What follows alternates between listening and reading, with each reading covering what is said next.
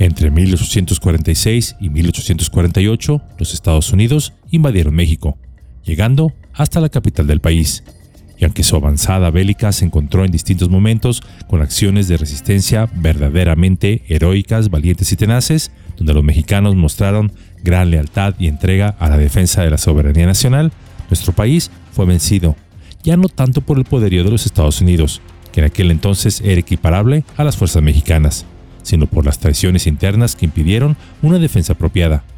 Como resultado de esta guerra, México perdió más de la mitad de su territorio, bajo un tratado que podríamos calificar que fue firmado a punta de pistola y que aún hasta nuestros días podría ser considerado no solo inmoral, sino ilegal. Pero, ¿alguna vez se han preguntado qué sucedió con las propiedades de los mexicanos en los territorios que Estados Unidos se anexó? Hoy deseo hablarles un poco de ello. Es por eso que Yolocamotes tiene la pesadez de traerles el día de hoy el robo legal de Estados Unidos a México, el destino de las propiedades de los mexicanos en los territorios anexados por los Estados Unidos. En abril de 1846, el presidente estadounidense James T. Polk ordenó al general Taylor dirigir a sus tropas hacia Río Grande, mejor conocido como el Río Bravo, es decir, invadiendo territorio mexicano, bajo el pretexto de que se estaban protegiendo los derechos de sus ciudadanos estadounidenses ante los abusos de las autoridades mexicanas. Tales, entre comillas, abusos que alegaban los estadounidenses era que estos últimos cumplieran las leyes mexicanas si es que deseaban vivir en México. Así, bajo este pretexto, se produjo un enfrentamiento entre las tropas estadounidenses y las mexicanas. El 13 de mayo de ese mismo año, el Congreso de los Estados Unidos aprobó declarar oficialmente la Guerra a México. Todos sabemos el resultado de esta invasión, el cual no fue favorable para México. En septiembre de 1847 las tropas estadounidenses tomaron la capital mexicana. El 2 de febrero de 1848 se firmó, a punta de pistola, entre comillas, el Tratado de Paz entre ambas naciones, denominado Tratado Guadalupe Hidalgo. Como consecuencia de este tratado, México perdió los territorios que actualmente ocupan los estados de California, Nevada, Utah, Nuevo México, Texas, Colorado, Arizona y partes de Wyoming, Kansas y Oklahoma. Ello a cambio de una indemnización de 15 millones de dólares, que irónicamente equivalían a 14 millones de pesos de aquel entonces, y que además, la burla no perdona, no fueron totalmente pagados. En estos lugares, por casi 300 años, habían sido hogar de millones de mexicanos. Pero, ¿Qué fue de sus propiedades cuando se perdieron estos territorios? Los comisionados encargados de negociar el tratado intentaron asegurarse que los derechos civiles de los mexicanos que residían en los territorios perdidos se respetaran. Por ello se estableció en el artículo octavo del tratado que los mexicanos en los territorios adquiridos por los Estados Unidos podían elegir permanecer en esos territorios o trasladarse a México conservando los bienes que poseyeran en esas zonas. De permanecer en los Estados Unidos debían elegir la ciudadanía en un año y de no serlo, se entendería que eligieron ser ciudadanos estadounidenses, conservaron sus derechos y además las propiedades que les pertenecían, las cuales, según el tratado, se respetarían inviolablemente. Además, el artículo noveno precisó que se incorporarían en tiempo oportuno y a juicio del Congreso de los Estados Unidos los mexicanos que no conservaran la ciudadanía mexicana, y que entre tanto sus derechos civiles se mantendrían intactos, es decir, aunque el artículo octavo otorgaba a quien lo quisiera la ciudadanía estadounidense, el artículo noveno decía que esta ciudadanía se daría cuando los Estados Unidos quisieran, lo que derivó que algunos mexicanos sí fueran considerados ciudadanos, pero muchos de ellos nunca obtuvieron esta ciudadanía, ocasionando discriminación hacia esta parte de la población por parte de las autoridades estadounidenses y los nuevos colonos que llegaron a establecerse en los antiguos territorios de México. Después de firmar el tratado, el gobierno de México destinó 200 mil pesos para auxiliar con la repatriación de los mexicanos que desearan establecerse en lo que ahora sería el nuevo territorio nacional. Pero, ¿los Estados Unidos cumplieron con las disposiciones del tratado? En la práctica, los derechos de los mexicanos muy a menudo no se respetaron, ya que varios de los artículos del tratado fueron violados por los Estados Unidos pues este país consideraba, sin ser legalmente escrito, que quienes hubiesen presentado resistencia directa o indirecta a la invasión estadounidense a México ahora eran considerados traidores. La mayoría de las violaciones al tratado nacieron con el decreto emitido por el Congreso de los Estados Unidos el 3 de marzo de 1851. En esencia, este decreto establecía que quienes tuvieran un título de propiedad del gobierno mexicano o español lo debían presentar ante una comisión para que ésta determinara su validez, pues de no hacerlo dentro del periodo de dos años se perdería la propiedad de los mexicanos y esta pasaría al dominio del gobierno de los Estados Unidos, garantizando con ello, sarcásticamente hablando, la democracia y la paz social. Por ejemplo, se estableció en California una junta de comisionados de propiedades, la cual sería la encargada de dar validez a los títulos de propiedad. No obstante, hubo dudas sobre el límite de tiempo para esta certificación, pues no quedaba claro si este trámite tenía que hacerse en un periodo determinado de tiempo. Este fue el caso de Dominga Domínguez, quien demandó a Bridget Butler y a otros en el año de 1889, ello ante el Tribunal Superior del Condado de Los Ángeles, California, intentando recuperar la posesión de su tierra, el rancho Las Vírgenes. Domínguez poseía el título de propiedad de esas tierras, como heredera de Nemesio Domínguez y Domingo Carrillo, quien a su vez habían recibido la propiedad del gobierno de México en 1834. Dominga era nieta de Nemesio Domínguez y había certificado sus títulos ante la comisión, pero eso lo hizo hasta 1889. Por su parte, los demandados eran ciudadanos estadounidenses que se habían adueñado ilegalmente del rancho. Además, alegaban no solo tener un título legal de posesión de esa tierra expedida por el gobierno de los Estados Unidos, sino que decían que Dominga no había certificado su propiedad a tiempo por lo cual había perdido su rancho. No obstante, el juez que presidió el juicio instruyó al jurado que el título de propiedad exhibido por la señora Dominga cumplía con los requisitos legales conforme a la ley mexicana antes de que California fuera anexada a los Estados Unidos, y que el título podía ser usado en los tribunales de ese país. La sentencia sería favorable para la señora Domínguez. No obstante, los estadounidenses que invadieron el rancho, buscando la justicia y la libertad, sarcásticamente hablando, apelaron a esta decisión, esto ante la Suprema Corte del Estado de California. Esta corte confirmaría la sentencia a favor de la señora Domínguez. En ese caso, la Suprema Corte de California resolvió que la propiedad que cualquier mexicano hubiera adquirido en California por parte del gobierno de España o México antes de que Estados Unidos se anexara a este territorio estaba protegida por el Tratado Guadalupe Hidalgo. Por lo tanto, quienes tuvieran títulos de posesión expedidos por el gobierno de México o del gobierno virreinal español no estaban obligados a presentar sus títulos a la comisión ni perderían sus tierras en caso de no hacerlo.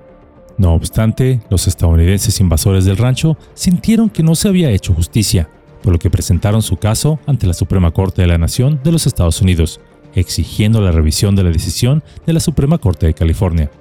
La Suprema Corte de los Estados Unidos escuchó los argumentos del abogado de la señora Domínguez, respecto a que establecer un tiempo límite para presentar los títulos de propiedad ante una comisión de propiedades violaba el Tratado de Guadalupe Hidalgo, pues mientras los títulos fueran legales, la propiedad pertenecía a sus dueños mexicanos conforme al mismo tratado.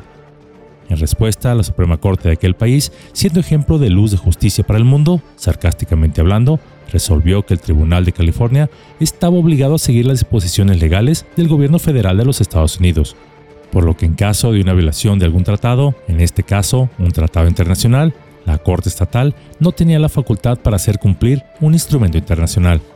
En pocas palabras, la decisión de la Corte de California a favor de Dominga Domínguez no era válida. La Suprema Corte de los Estados Unidos precisó que la obligación de presentar los títulos de propiedad ante la Comisión de Propiedades era válida, pues era un decreto federal que había emitido el Congreso de los Estados Unidos y que dejaba en claro que todas las personas que tuvieran una propiedad en California tenían que presentarse ante esta comisión y que el límite de tiempo para hacerlo era discreción de cada estado, límite que por cierto ya había pasado. La Suprema Corte argumentó que establecer esta comisión, así como el límite de tiempo, se hizo con el objetivo de hacer una especie de censo para poder distinguir entre los predios no ocupados y baldíos que serían propiedad del gobierno estadounidense y los que pertenecían a particulares, y no con el objetivo de arrebatarles sus tierras a los mexicanos. Y aquí insertó mi comentario, aunque en la práctica no parecería ser así. Por lo tanto, la Suprema Corte de los Estados Unidos revocó el fallo de la Suprema Corte de California, porque consideró que si una ley del Congreso está en conflicto con un tratado de los Estados Unidos con una potencia extranjera, el tribunal está obligado siempre a seguir las disposiciones legales de su propio gobierno, es decir, una ley, decreto o disposición federal está por encima de cualquier tratado internacional. En pocas palabras, ningún título de propiedad en California, dependiente de las concesiones españolas y mexicanas, era válida si no se había presentado y confirmado por la Comisión de Propiedades, en el tiempo establecido discrecionalmente por esta misma comisión. Y también, en otras palabras, ningún tratado internacional que firmaran los Estados Unidos estaría por encima de las leyes nacionales de aquel país. O en palabras aún más simples, esta resolución dejaba en claro que ningún tratado internacional que se hicieran con los Estados Unidos serían de fiar. De hecho, los indígenas que habitaban lo que hoy son los Estados Unidos, esto ya lo sabían, pues en su tiempo estos firmaron muchos tratados supuestamente de paz y respeto de límites territoriales que los Estados Unidos jamás cumplieron. Por lo que Dominga se quedó sin sus tierras que le habían pertenecido a sus ancestros, pero se llevó consigo la satisfacción de que esto se hacía en nombre de la justicia, la libertad, la democracia y la fraternidad universal, muy sarcásticamente hablando. El criterio de la Suprema Corte de los Estados Unidos tendría un gran impacto para los mexicanos que residían en aquel país, pues restringió severamente los derechos de propiedad de nuestros compatriotas, ya que desconoció la validez de sus títulos de propiedad en el caso de no haber sido estos presentados y confirmados por la Comisión de Propiedades, en una abierta y franca violación del Tratado Guadalupe Hidalgo. La resolución de la Suprema Corte tuvo como consecuencia que la mayoría de las propiedades que habían pertenecido a los mexicanos por generaciones se perdieran al no haberse certificado sus títulos por las autoridades estadounidenses. La gran mayoría de los mexicanos repentinamente se vieron desposeídos de sus tierras y sus derechos, convirtiéndose al instante en ciudadanos estadounidenses de segunda clase. Muchos, en su desesperación, vendieron sus tierras a los colonos anglosajones a una fracción de su valor, a otros mexicanos les quitaron sus tierras a través de tribunales, como fue el caso de Dominga Domínguez, y en no pocos casos también esas tierras les fueron arrebatadas a plomo y sangre.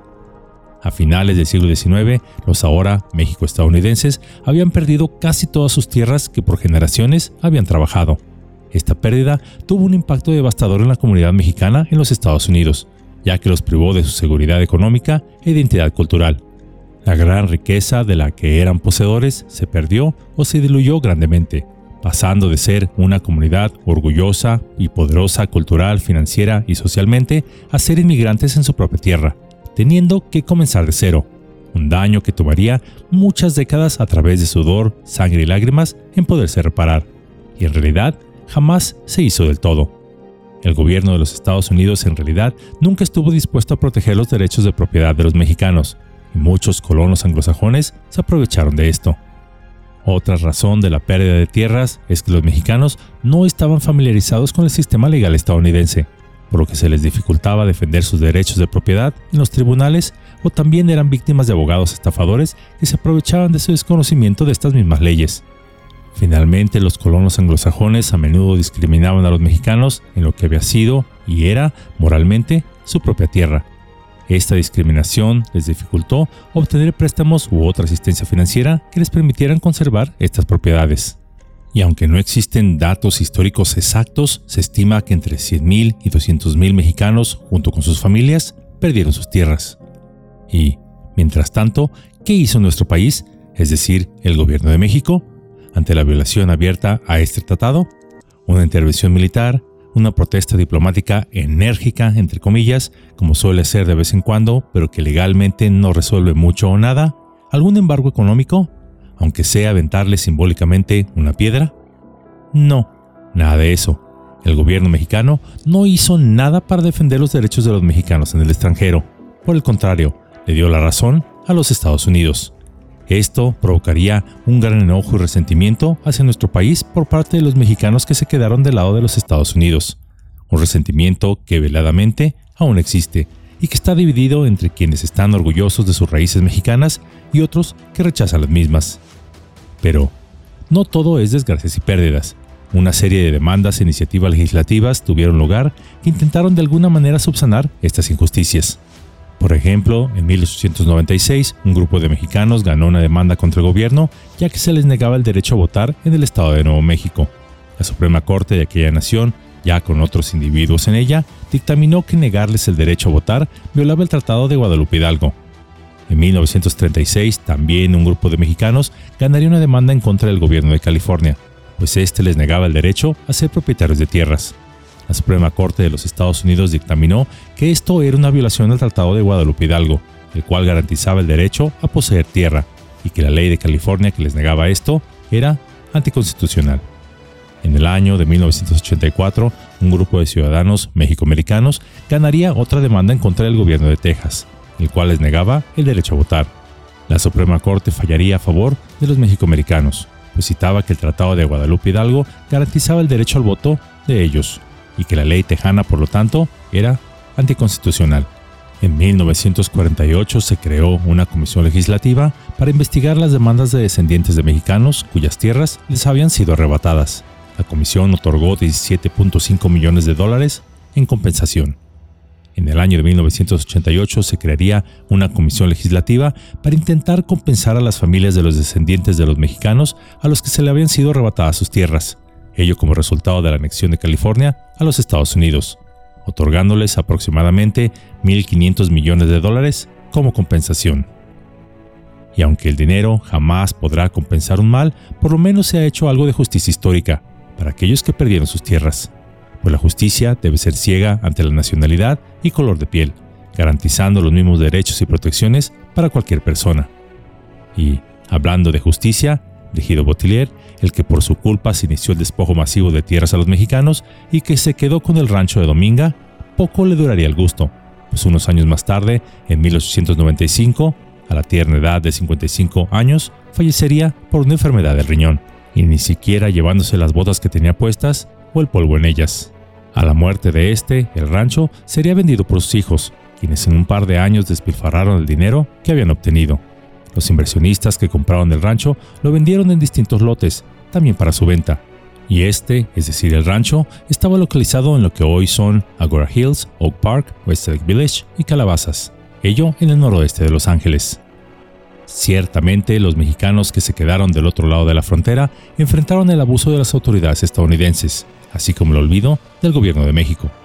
Pero no olvidemos jamás, nosotros como pueblo, que aunque exista una frontera imaginaria de por medio, aún somos hermanos, pues somos, de ambos lados de esta frontera, un pueblo que ha sobrevivido siglos de conquistas, colonizaciones, guerras, así como discriminación.